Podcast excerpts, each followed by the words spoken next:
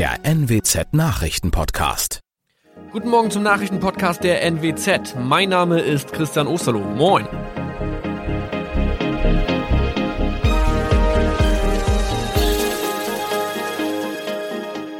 Und das sind unsere regionalen Nachrichten am Morgen. Die Grünen wollen Moorstraße in Oldenburg umbenennen. Viereinhalb Jahre Gefängnis für Falschgoldhandel. Und Landkreis Kloppenburg meldet ersten Omikron-Fall. Der Name Moorstraße könnte laut den Oldenburger Grünen rassistisch aufgefasst werden. Deshalb fordern diese eine Umbenennung. Die Straße wurde allerdings nach Hermann Moor benannt, einem der ersten Siedler in der Gegend. Um Missverständnisse auszuschließen, beantragen die Grünen eine Änderung in Hermann Moor Straße. Dann müssten alle Anwohner ihre neue Adresse in ihren Pässen angleichen. Außerdem müssten Polizei, Feuerwehr, Rettungsdienste und Anbieter von Navigationssystemen informiert werden. Die Stadtverwaltung schlug vor, ein Zusatzschild mit Informationen zur Person Hermann Mohr anzubringen. So könne man alle Irritationen beseitigen. Tobias G. musste wegen dem Verkauf von Falschgold am Mittwoch vor das Landgericht Oldenburg. Nachdem der Schortenser bereits im Mai zu einer Freiheitsstrafe von mehr als drei Jahren in Jever verurteilt wurde, betrieb er seinen Handel auf eBay Kleinanzeigen weiter. Das wog bei der Verhandlung schwer auf. Der 27-Jährige schrieb in die Inseratsüberschrift das Wort plated, was so viel bedeutet wie überzogene und nur vergoldete Ware. Da im weiteren Anzeigentext aber die Rede von einem Reinheitsgrad war und die abgebildeten Goldbarren eine Seriennummer trugen, handelt es sich hierbei um eine Täuschung. Tobias G. wurde zu viereinhalb Jahren Haft verurteilt. Ein weiterer Fall der neuen Omikron-Variante ist am Mittwoch im Nordwesten bekannt geworden. Der Kreis Kloppenburg bestätigt, dass eine Frau bei ihrer Rückreise aus Südafrika am Hamburger Flughafen positiv getestet wurde. Sie befindet sich weiterhin in Hamburg in Quarantäne. Da die Frau im Landkreis Kloppenburg lebt, sei auch das Gesundheitsamt Kloppenburg für diesen Fall zuständig. Zuvor gab es bereits bestätigte Omikron-Fälle in der Wesermarsch und im Kreis Leer. Das waren unsere Nachrichten aus der Region. Weitere aktuelle News aus dem Nordwesten finden Sie wie immer auf NWZ Online. Und Aktuelles aus Deutschland und der Welt hören Sie jetzt von unseren Kollegen aus Berlin. Vielen Dank und schönen guten Morgen. Ich bin Maja Däne und das sind heute unsere Themen aus Deutschland und der Welt. Zulassung der EMA, Europäische Arzneimittelbehörde, entscheidet über Impfstoff für Kinder. Impfung für Kids. 12- bis 15-Jährige sollen ab 7. Juni geimpft werden können. Und Prima Klima. Bundesrat befasst sich mit der Novelle des Klimaschutzgesetzes. Kinder ab zwölf Jahren sollen sich in Deutschland vom 7. Juni an gegen Corona impfen lassen können. Das haben Bund und Länder gestern bei ihrem Impfgipfel beschlossen. Bundeskanzlerin Merkel hat noch einmal bekräftigt, dass bis zum Ende des Sommers jeder Bürgerin und jedem Bürger ein Impfangebot gemacht wird und das soll auch die 12- bis 15-Jährigen einschließen. Voraussetzung ist natürlich, dass die Europäische Arzneimittelbehörde EMA den Impfstoff von BioNTech und Pfizer auch für Kinder zulässt. Die Entscheidung der EMA soll heute kommen. Meine Kollegin Jana Laumann hat sich mit dem Thema Corona-Impfungen für Kids mal genauer beschäftigt. Jana, wie wahrscheinlich ist es denn, dass die EMA heute grünes Licht gibt und den Impfstoff von BioNTech Pfizer auch für Kinder zulässt? Ziemlich wahrscheinlich. Die Hersteller BioNTech aus Deutschland und Pfizer aus den USA haben nämlich schon erfolgreiche Studien gemacht und die bei ihrem Zulassungsantrag gleich mit dazugelegt. Darin steht, dass der Impfstoff sehr gut wirkt und auch genauso gut verträglich ist. Die Experten der EMA beraten da heute nochmal drüber und wollen dann bis drei Uhr nachmittags damit durch sein. Und wenn Sie den Daumen hochhalten, dann können Kinder ab zwölf in ganz Europa damit geimpft werden. Bisher geht das ja erst ab 16 Jahren. Wie genau würde denn die Vergabe von Impfterminen für Kinder und Jugendliche laufen? Im Prinzip genauso wie alle anderen auch. Also es war mal überlegt worden, ob es eine extra Impfkampagne für Kinder gibt oder besonders viel Impfstoff, der zur Seite gelegt werden könnte. Aber da hat Kanzlerin Merkel gestern klar gemacht, dass es das so nicht geben wird. Kinder und Jugendliche können dann sich auch um einen Impftermin bemühen, entweder eben bei niedergelassenen Ärzten oder auch in den Impfzentren. Zur Debatte steht jetzt noch, ob chronisch kranke Kinder eventuell schneller drankommen könnten. Da gibt es aber noch keine Entscheidung. In den USA und in Kanada werden Kinder ab zwölf Jahren ja schon seit ein paar Wochen mit BioNTech geimpft. Und das klappt ja anscheinend ganz gut. Wie sind denn die ersten Erfahrungen dort? Sie bestätigen, dass der Impfstoff auch für Kinder in dem Alter sicher ist und wirkt. Von den geimpften Kindern hat sich kein einziges mit dem Coronavirus angesteckt und schwere Nebenwirkungen gab es auch nicht.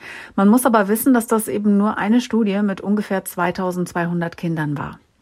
Eltern müssen ja jetzt entscheiden, ob sie ihre Kinder zum Impfen anmelden oder nicht. Was raten denn Gesundheitsexperten? In Deutschland wären das zum Beispiel die Experten der Ständigen Impfkommission STIKO.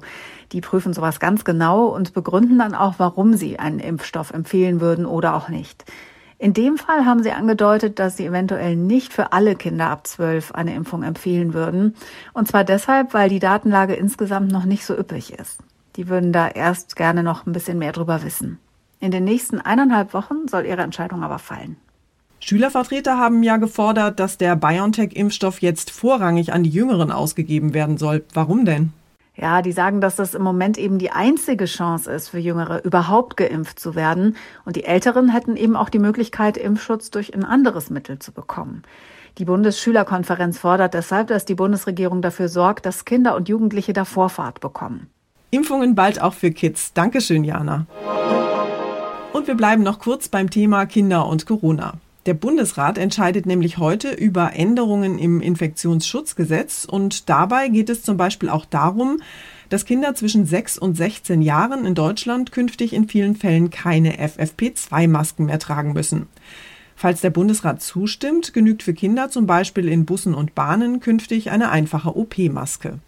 Auch beim Friseur oder beim Arzt reicht für sie dann die blau-weiße OP-Maske. Kinder unter sechs sind von der Maskenpflicht sowieso ausgenommen. Außerdem soll härter gegen gefakte Tests und gegen das Fälschen von Impfpässen vorgegangen werden. Der Bundestag hat dazu bereits härtere Strafen beschlossen. Bis zu ein Jahr Gefängnis sind möglich. Außerdem werden Hoch- und Berufsschulen von der Pflicht befreit, Wechselunterricht anzubieten. Der Bundesrat muss jetzt noch zustimmen. Johanna Theimann, Nachrichtenredaktion. Der Bundesrat beschäftigt sich heute noch mit einem anderen wichtigen Thema, nämlich mit dem Klimaschutz. Der neue Gesetzentwurf der Bundesregierung sieht deutlich strengere Klimaschutzziele vor. Demnach soll Deutschland bis zum Jahr 2045 klimaneutral sein. Jasmin Becker in Berlin, worum geht es denn genau bei dem Klimaschutzgesetz? Ja, das ursprüngliche Klimaschutzgesetz der Bundesregierung von 2019 musste geändert werden, nachdem unter anderem Klimaaktivisten dagegen geklagt hatten und das Bundesverfassungsgericht ihnen Recht gegeben hatte. Es war nicht präzise genug und damit in Teilen nicht mit den Grundrechten vereinbar. Der Gesetzgeber musste nachbessern und das hat er getan. Bis 2030 sollen die CO2-Emissionen im Vergleich zum Jahr 2090 um 65 Prozent reduziert werden. Und, das war ein ganz wichtiger Punkt, auch für die Zeit danach gibt es nun Regeln. Und wir schauen noch nach Belarus. Belarussische Behörden hatten ja am Sonntag ein Passagierflugzeug zur Landung gezwungen und einen Regimekritiker an Bord verhaftet. Die EU hat die Aktion nicht nur scharf kritisiert, sondern auch ungewöhnlich schnell mit Sanktionen reagiert. Allerdings zeigt sich der belarussische Machthaber Lukaschenko bisher eher unbeeindruckt. Außenminister Maas hat Belarus jetzt mit weiteren harten Sanktionen gedroht. Das Verhalten Lukaschenkos hätte terroristische Züge, sagte Maas gestern bei einem Treffen der europäischen Außenminister. Lukaschenko trifft sich heute mit Kremlchef Putin, um über die Folgen der Sanktionen für sein Land zu sprechen. Die Sanktionen der EU machen Belarus zunehmend zu schaffen. Schon jetzt hält Russland das autoritäre System mit Milliardenkrediten am Leben. Wenn sich Machthaber Lukaschenko nun heute mit Putin in Sochi am Schwarzen Meer wiedersieht, dann wird es auch um die international verurteilte Zwangslandung der Ryanair-Maschine in Minsk gehen. Doch wird Putin auch bei diesem dritten Treffen seit Jahresbeginn Lukaschenko nicht fallen lassen. Vielen Russen stößt allerdings auf, dass Putin Lukaschenko freigebig unterstützt, wo doch das Land viele eigene wirtschaftliche Probleme hat. Aus Moskau, Ulf Mauder. Unser Tipp des Tages heute für alle, die Stress mit ihren Nachbarn haben. Mal ehrlich, haben Sie sich auch schon hin und wieder so richtig über Ihre Nachbarn geärgert? Zum Beispiel, weil die mitten in der Nacht die Musik laut aufgedreht haben oder weil die genau unter Ihrem Schlafzimmerfenster rauchen? Eine gute Nachbarschaft erfordert ja manchmal ganz schön viel Geduld, Toleranz und Rücksicht. Das können wir heute alle mal üben. Heute ist nämlich der Tag der Nachbarn. Und wir haben deshalb mal mit Jutta Hartmann vom Deutschen Mieterbund gesprochen und sie gefragt, wie wir mit den lieben Nachbarn gut auskommen und was wir tun können, falls unsere Nachbarn wirklich mal nerven. Frau Hartmann, was sind denn so die typischen Nachbarschaftsprobleme und Beschwerden, die Sie beim Mieterbund zu hören bekommen? Die typischen äh, Streitigkeiten zwischen Nachbarn sind die Klassiker, also Lärm, mein Nachbar hört zu laut Musik oder mein Nachbar raucht zu viel, also das Thema Gestank oder mein Nachbar ähm, grillt den ganzen Tag, also auch hier ja Gerüche, Lärm, Geräusche, das sind so die klassischen Themen zwischen Nachbarn. Was kann ich denn tun, wenn ich so richtig Stress mit meinen Nachbarn habe? Am allerbesten ist es wirklich erstmal mit dem Nachbarn zu sprechen, bevor ich beispielsweise meinen Vermieter anspreche und direkt da ähm, noch mehr Streit vielleicht in die Sache bekomme. Also wirklich zum Nachbarn hingehen und sagen, hey, bei mir ist so laut oder dein Geruch, dein, dein Grillgeruch zieht bei mir ins Schlafzimmer und dann wirklich ihm das Problem schildern. Er kann ja vielleicht auch mal rüberkommen und hören, wie laut die Musik in der eigenen Wohnung ist. Vielleicht ist ihm das auch gar nicht bewusst. Also miteinander reden hilft immer. Okay, goldene Regel also erstmal reden. Aber was mache ich denn, wenn mein Nachbar einfach nicht reagiert?